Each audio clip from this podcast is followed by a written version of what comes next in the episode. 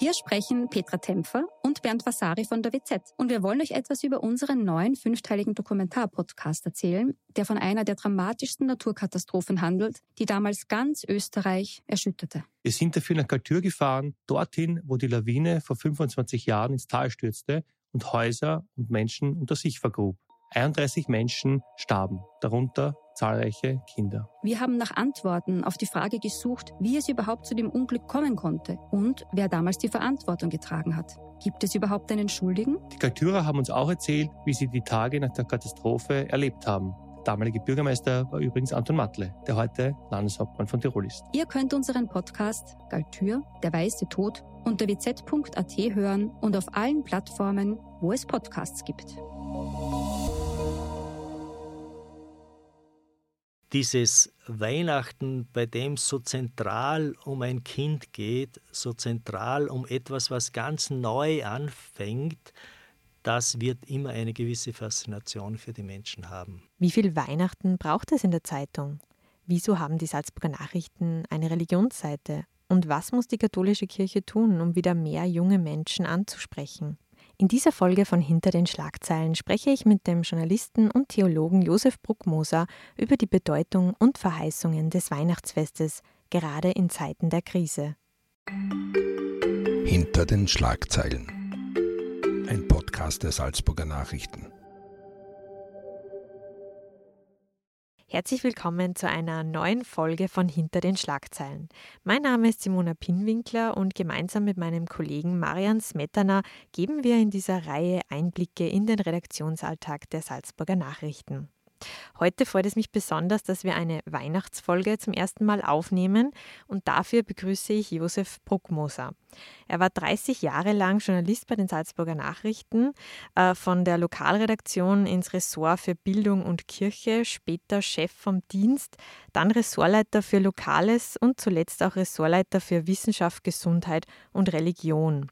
Seit 2019 ist er ständiger freier Redakteur und bespielt jede Woche eine Religionsseite im Wochenende der Salzburger Nachrichten. Hallo Josef, schön, dass du da bist. Danke für die Einladung, freut mich. Wir haben schon äh, Mitte Advent jetzt im Dezember 2022. Der Nikolaus war schon da. Die zweite Kerze brennt. Äh, also das Weihnachtsfest steht bevor. Zu Beginn gleich eine persönliche Frage, denn so starten wir meistens in diesem Podcast. Ähm, was bedeutet denn die Adventszeit für dich? Die Adventszeit ist einerseits immer eine, in der man hofft, dass man ein bisschen zur Ruhe kommt. In Wirklichkeit ist sie immer sehr dicht. Also ich bin auch überrascht, wo wir heute schon wieder stehen in diesem Dezember. Aber trotzdem ist es eine eigene Zeit im Jahr, eine, wo man doch ein bisschen die Vorfreude einerseits spürt, weil die Vorfreude auf Weihnachten, die ist immer da. Und unlängst habe ich mit einer Theologieprofessorin gesprochen, der gesagt, als Kind hat sie sich im Advent immer am meisten gefreut, weil die Vorfreude war immer das Schönste. Und das kennt man ja dann zu Weihnachten, da kann es auch einmal die eine oder andere Enttäuschung geben. Aber ich denke schon, dass es äh, die Überlegung, was könnte man jemandem schenken, die Überlegung, was würde man sich selber wünschen, auch die Überlegung, welche Wünsche sind nicht, nicht so notwendig, nicht so sinnvoll und worauf kann man auch verzichten. Ich glaube, das ist auch ein Thema, das zu Advent dazugehört. Es ist uns ja nicht mehr so bewusst, dass eigentlich auch die Adventszeit so ein bisschen wie die Fastenzeit auch ein bisschen als äh, Zeit der Einschränkung gilt. Mhm. Ja, das ist tatsächlich, wenn ich an die letzten Tage denke, hat jeden Tag jemand ganz viele Kekse mitgebracht bei uns im Büro. Also wirklich einschränken tut sich da im Moment niemand. Äh, vor allem auch Christkindlmärkte, Glüh, mhm. Und was auch immer. Viele feiern wieder jetzt auch. Ähm, und du hast es schon angesprochen, diese Einschränkung.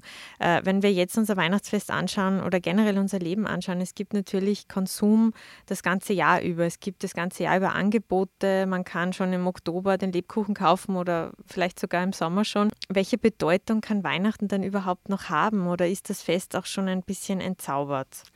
Na, was ich sehr schade finde, ist, dass wir Weihnachten so vorziehen. Ja, eigentlich ist ja die Adventszeit die Vorbereitungszeit auf Weihnachten und die Weihnachtszeit ist ja liturgisch erst nachher.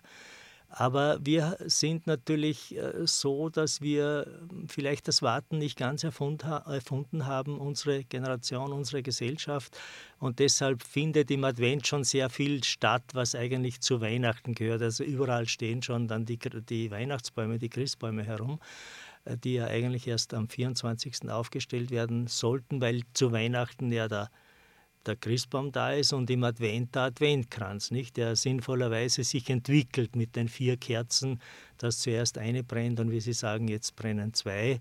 Und dann, das ist vielleicht das, was ein bisschen bedauerlich ist, aber trotzdem denke ich, ist es insgesamt positiv. Und ich glaube, dass wir auch heuer, gerade heuer, auch das Fest und das Feiern brauchen. Es gibt so vieles, was bedrückend ist, was äh, Not macht, was Menschen auch in existenziell schwierige Situationen bringt. Und das Fest ist notwendig, um auch zu sehen, das Leben hat auch seine guten und schönen Seiten, selbst wenn es rundherum dicht hergeht. Mhm. Genau, das du schon angesprochen. Wir haben jetzt zwei Jahre Corona gehabt, wo das Fest einfach auch eingeschränkt war für, für viele Menschen und vor allem auch die Vorweihnachtszeit. Kaum Weihnachtsmärkte und kaum Weihnachtsfeiern hat es da gegeben. Kann es gerade in Zeiten der Krisen dann auch wieder einen höheren Stellenwert einnehmen, so ein Fest? Ich glaube, dass das Fest uns heuer schon bewusster wird, als es uns vielleicht in anderen Jahren geworden ist, weil wir auch wissen, dass es nicht weit von hier Menschen gibt, die überhaupt nicht an Weihnachten denken können, die überhaupt heuer nicht Weihnachten feiern können. Das, glaube ich, ist schon ein Hinweis darauf, dass wir auch dankbar sein äh, sollen, dass wir Grund haben zur Dankbarkeit, Grund haben, äh, uns zu freuen, dass wir dieses Fest trotzdem feiern können. Und wenn wir ehrlich sind, in Wirklichkeit fehlt es uns an nichts, was zum Leben notwendig ist. Wir als Medienhaus, als Salzburger Nachrichten, welche Rolle können wir dabei spielen? Also wir haben jetzt zum Beispiel als SN eine tägliche Kolumne unter dem Namen Gute Gedanken. Also die SN-Redakteurinnen und Redakteure schreiben hier jeden Tag etwas Inspirierendes oder Schönes aus dem Alltag, um einfach den Menschen auch gute Gedanken mitzugeben. Gleichzeitig müssen wir natürlich auch berichten, was sonst so passiert. Also von Krieg, Preissteigerungen bis hin zu Blackout-Warnungen Meldungen oder sonstigen Todesmeldungen und Politgezanke. Wie passt das zusammen? Ich glaube, es ist eine schöne Tradition der Salzburger Nachrichten, die ja schon seit einigen Jahren gepflegt wird, dass man sich im Advent sagt, wir wollen und bewusst auch auf der Seite 1 auch den Menschen eine gute Nachricht bringen, denn der Advent ist ja nichts anderes als die Wartezeit auf eine gute Nachricht. Und das gehört unbedingt dazu. Die Menschen, glaube ich, sind realistisch genug zu wissen, dass in den Zeitungen eben äh, hauptsächlich die Dinge stehen, die nicht in Ordnung sind. Aber ich glaube, es tut gut und es tut wohl, wenn hier das gepflegt wird. Und da haben die Salzburger Nachrichten einen ganz praktikablen Weg gefunden, nämlich auch nicht so zu tun, naja, wir, wir würden eh alles äh, Gute berichten, wenn es nur das Gute gäbe, sondern einfach zu sagen, nein, das hat auch Platz und wir achten darauf und machen das ganz bewusst auf der Seite 1, dass wir hier auch im Advent einen Akzent setzen. Hm. Als Lichtblick sozusagen. Als Lichtblick und ich, ich weiß, dass die Menschen dafür auch dankbar sind und ich denke, das ist auch immer dann das Ein Anliegen, es gibt ja diese Tradition in den Salzburger Nachrichten, dass es zu Weihnachten dann auch einen Leitartikel gibt, der sich auf das Fest bezieht und auf Weihnachten bezieht und der auch im Prinzip dann versucht, einfach das, was an positiven Dingen da ist, das, was an positiven Entwicklungen es gibt, einfach auch mitzusehen, ohne das andere zu beschönigen oder zu verleugnen. Das hätte überhaupt keinen Sinn. Das ist auch nicht der Sinn einer Tageszeitung. Aber es ist gut, wenn das auch Platz hat. Weil du jetzt diesen großen Leitartikel zu Weihnachten schon ansprichst, kommen wir auch gleich auf diese Weihnachtsausgabe. Also die Salzburger Nachrichten haben jedes Jahr auch eine spezielle Ausgabe zu Weihnachten, ähm, die eben schon äh, früh genug auch geplant wird. Es ist die meistgelesene Ausgabe des Jahres. Ähm, du warst eben selbst äh, Chef vom Dienst, auch Lokalchef. Äh, wie, wie geht es in der Vorbereitung? Wie, wie kann man sich das vorstellen? Na, Im Grunde ist es so, dass Tageszeitungsmachen ist natürlich ein Tagesgeschäft im Prinzip. Aber die Wochenendbeilage, die ja in den Salzburger Nachrichten sehr gut gepflegt wird und auch sehr gut von den Kollegen betreut wird, die hat natürlich auch die Möglichkeit, etwas längerfristig sich zu entwickeln und etwas längerfristig zu planen. Und deshalb haben wir, weil ich ja da im Wochenende noch mitarbeiten darf, schon vor zwei, drei Wochen uns entschieden für ein Thema für Weihnachten. Das ist diesmal der Anfang. Also bewusst äh, einen Akzent zu setzen, dass nicht alles nur bergab geht, nicht alles nur zu Ende geht, sondern dass es auch Anfänge gibt, die man in diesem Leben sehen kann, die man in diesem Leben feiern kann. Und das passt ja wunderbar zu Weihnachten, weil jedes Kind ist ein Anfang. Das ist das Wunderbare auch an diesem Fest. Und ich glaube, deshalb fasziniert dieses Fest auch so viele Menschen, weil es so eng mit dem Gedanken des Kindes verbunden ist. Und es gibt keinen schöneren, keinen aufregenden Anfang als ein Kind. Ich kann mich noch gut erinnern, wie ich als Vater bei meinem erstgeborenen Sohn äh, da im Kreissaal sein durfte und dieses Kind einfach eine halbe Stunde lang da bestaunen konnte, so ganz frisch. Äh, das war wirklich ein ganz großes Erlebnis und ich glaube, das spüren die Menschen. Das ist eben das, was an diesem Fest das Einzigartige ist. Das gibt es sonst eigentlich nicht. Mhm. Und jetzt ist ja sonst äh, Religion oder auch Kirche bei vielen Menschen vielleicht auch in den Hintergrund getreten. Aber gerade Weihnachten ist dann doch sehr wichtig und steht sehr im Zentrum. Ist es auch vielleicht genau dieser Zauber, so dieser Anfang und ähm, das, was du jetzt beschrieben hast, was dann doch auch Menschen, die vielleicht nicht so religiös sind oder eben nicht so oft in die Kirche gehen, aber der Tag ist dann doch besonders. Der Tag ist, glaube ich, doch besonders, weil er in einem Licht steht. Es ist irgendwie ein Lichttag, würde ich sagen. Und danach haben wir einfach eine große Sehnsucht, ein großes Bedürfnis. Und ich denke, man sollte da immer sehen, was da ist und nicht unbedingt äh, immer dorthin schauen, was nicht da ist. Natürlich kann man darüber klagen und manche tun das ja auch in den Kirchen, dass äh, viele Menschen nicht mehr, zumindest nach außen hin, nicht mehr so religiös sind, wie das vielleicht vor 20, 30, 50 Jahren noch da gewesen ist. Wobei auch damals vieles nicht so ganz echt war und vieles auch nur äußerlich war, das muss man auch bedenken. Aber Weihnachten, würde ich sagen, ist am ehesten das Fest, das zugänglich ist, das eben auch für Menschen zugänglich ist, die sonst vielleicht mit Religion nicht mehr sehr viel zu tun haben. Und das ist schon etwas Faszinierendes im Christentum. Weihnachten ist ja das zweithöchste Fest im Jahr. Das höchste ist natürlich Ostern. Ostern ist entschieden schwieriger natürlich. Ostern ist dann schon eine andere Kategorie quasi. Aber dass das Christentum eben auch dieses Weihnachtsfest hat und damit einen doch sehr breiten Kreis ansprechen kann. Du hast selbst äh, Theologie studiert äh, zunächst und äh, dann dich aber entschieden, dass du auch Publizistik studierst und bist dann Journalist geworden. Zum einen, wie kam es dazu und was kann dir das Theologiestudium auch für deinen Beruf als Journalist bringen? Ja, also da muss ich erstens sagen, ich hatte großes Glück, weil ich natürlich gerade bei den Salzburger Nachrichten sehr viel von dieser Profession, die mir ein bisschen im Herzen liegt, einbringen konnte mehr als das in anderen Zeitungen möglich gewesen wäre. Warum habe ich Theologie studiert? Ich sage dann immer, ja, das hat sich so ergeben und ich würde es heute wieder so machen. Es ist ein total spannendes und interessantes Studium.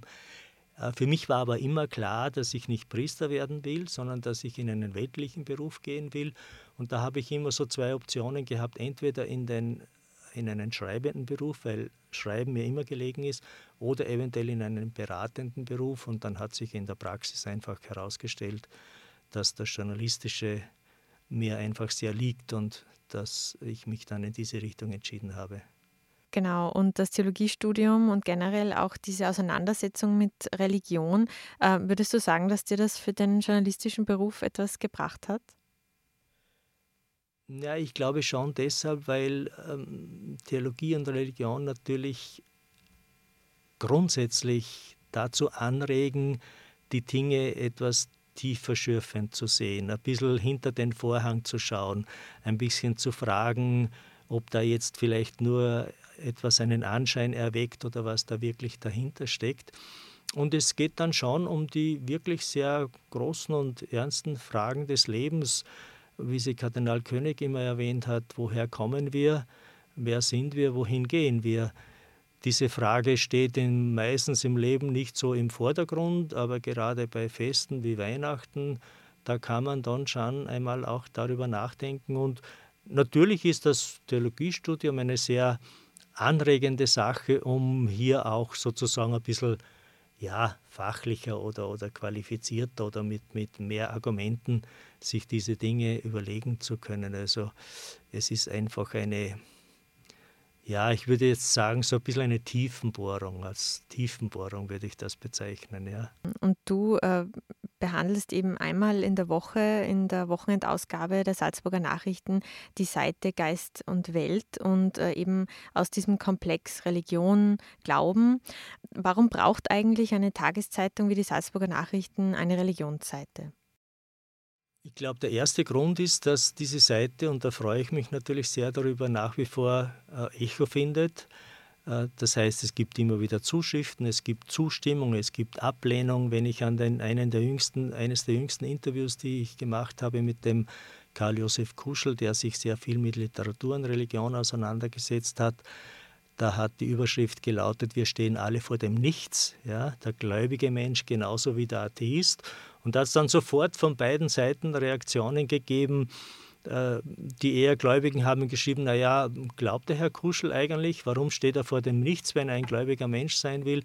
Äh, ein Atheist hat geschrieben, na, das kann man überhaupt nicht sagen, dass der Gottesglaube und, und äh, der Atheismus auf einer gleichen Ebene stehen, weil das ist ja ganz klar, dass der Gottesglaube irgendeine Fantasie ist. Also da merkt man dann schon, dass es eine Auseinandersetzung gibt und ganz wichtig ist natürlich, dass man auf einer Ebene das vermittelt, wo die Menschen auch mitgehen können. Nicht, man kann da nicht hier dogmatisch daherkommen mit, mit Geboten und Gesetzen, sondern man muss sehr von den Lebenserfahrungen ausgehen. Das ist die eine Richtung, die ich versuche zu pflegen. Und die andere ist natürlich auch das Religionsgemeinsame zu sehen. Also wo Religionen sich nicht verstehen oder sich sogar bekriegen, mehr oder weniger, das wissen wir alle. Aber es gibt eben auch sehr vieles, was die Religionen verbinden kann, verbinden könnte. Ich mache privat derzeit gerade in äh, vielen Pfarren über das katholische Bildungswerk einen Vortrag, der heißt Buddha, Jesus, Mohammed. Und da versuche ich einfach aufzuzeigen, was diesen drei Gestalten gemeinsam ist. Und da kann man wahnsinnig viel entdecken. Und ich glaube, das ist heute ganz, ganz wichtig, dass wir lernen, auch das Positive in den anderen Religionen zu sehen.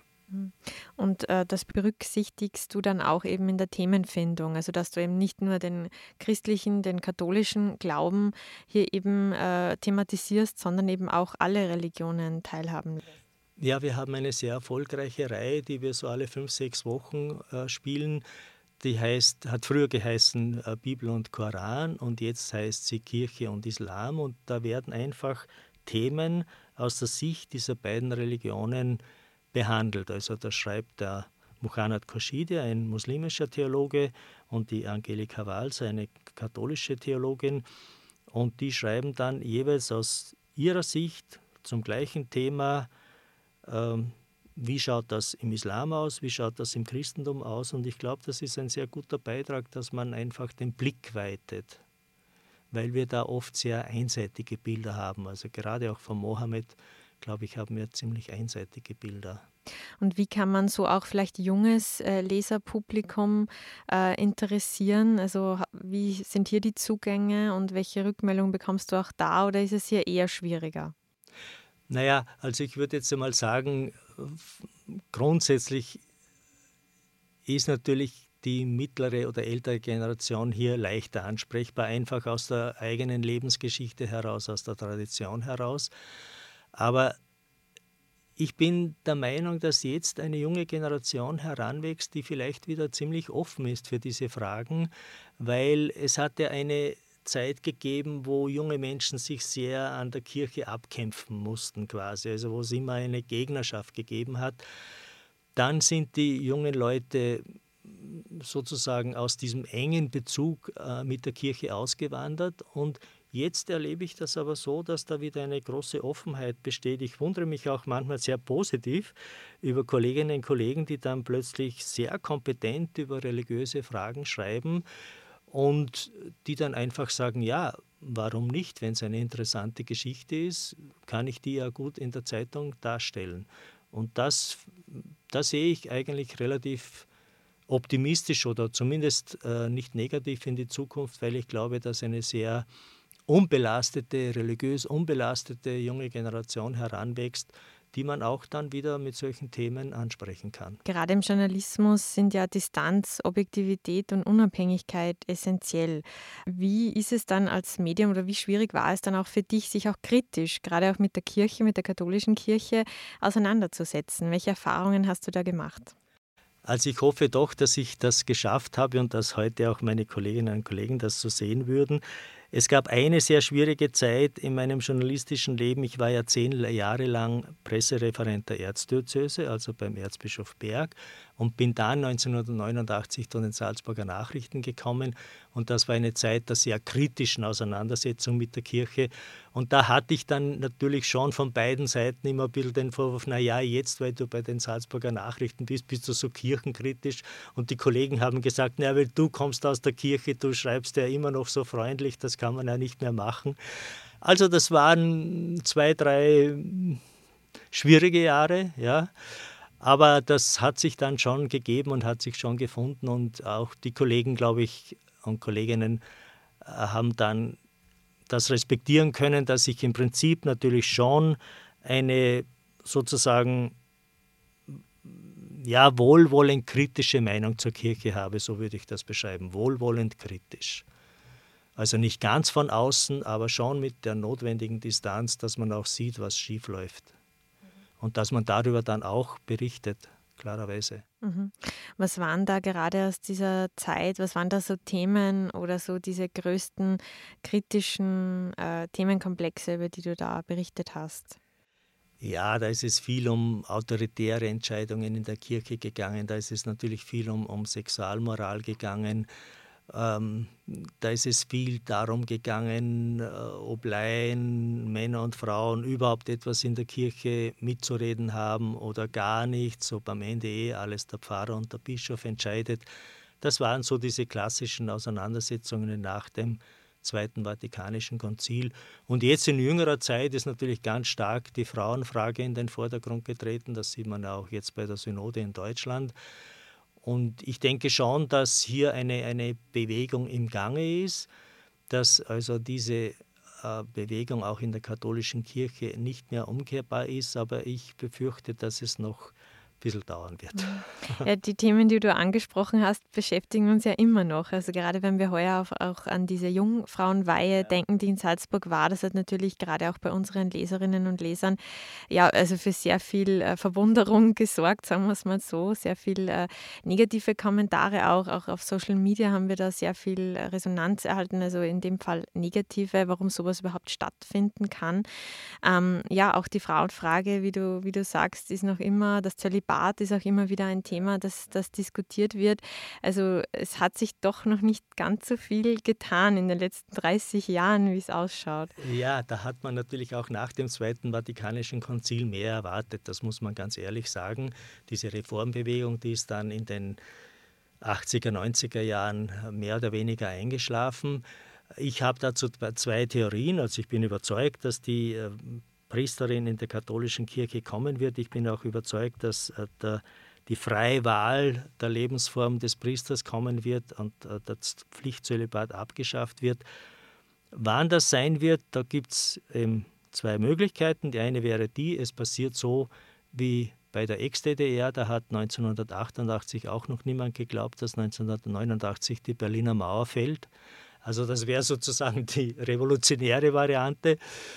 Und die andere, die ich fürchte, für die Kirche die wahrscheinlichere ist, ist natürlich die, dass man sagt, naja, jetzt haben wir 2022 und es wird irgendwann eine große Versammlung, so eine Art Konzil wieder brauchen, weil das sind schon sehr schwierige Entscheidungen. Also Zölibat, Pflichtzölibat abschaffen und Frauen zu Priesterinnen zu weihen, das sind für die römisch-katholische Kirche wirklich essentielle Entscheidungen. Und das geht nur in einem ganz großen Konsens. Und ich denke, das wird in 20, 25 Jahren irgendeine Art große Versammlung, so wie es beim Konzil war, geben müssen, damit man sozusagen diese Dinge einfängt, die man jetzt schon leider viel zu lange mit sich herumträgt. Mhm. Ähm, und doch eben diese Kirchenaustritte werden ja auch von Jahr zu Jahr immer mehr. Ähm, ist es vielleicht auch nicht mehr zeitgemäß. Viele Leute flüchten sich ja auch in Ersatzreligionen, sei es jetzt, wir haben es gerade in der, in der Corona-Zeit gesehen, ähm, Verschwörungstheorien oder auch in die sozialen Medien. Äh, wie siehst du da diese Entwicklung? Ich glaube, das kann man sehr gut am Religionsunterricht darstellen. Früher musste ein Kind oder mussten Eltern sich rechtfertigen, wenn sie ihr Kind aus dem Religionsunterricht herausgenommen haben. Heute ist es beinahe umgekehrt, dass ein Kind oder Eltern sich beinahe schon rechtfertigen müssen, warum lässt du dein Kind noch in diesen Religionsunterricht gehen? Der ist doch eigentlich von vorgestern. Also hier hat sich die Meinungsbildung geändert und wie ich das formuliere, die, die Beweislastpflicht, es ist so eine Beweislastumkehr eingetreten. Aber ich denke, das schadet der Kirche nicht. Man muss jetzt einfach die Dinge wieder von den Basics her begründen und vernünftige Gründe den Menschen sagen und nicht einfach, ja, weil das immer so war, muss das jetzt auch so sein. Das gilt nicht mehr, ganz klar. Und das ist die Riesenchance, die Dinge sozusagen jetzt von unten her wieder neu aufzubauen. Also das sehe ich gar nicht negativ, sondern da sehe ich eine sehr gute Auseinandersetzung, die da möglich ist. Mhm. Ja, ist ein, ein schöner Ausblick. Jetzt hast du schon sehr viele Prognosen gestellt. Ja, äh, zu viele Prognosen vielleicht. Also ich muss mich da wieder ein bisschen zurücknehmen. Aber nur um das noch vielleicht ein, an einem wunderbaren Beispiel, also für mich ein sehr köstlichen Beispiel zu illustrieren. Ähm, habe da auch mit meinem Enkel, der ist inzwischen zehn, einmal diskutiert. Also wie war das so mit Jesus und so. Und dann hat er gesagt, Opa, du hast keinen Beweis, wir haben keine Knochen von Jesus.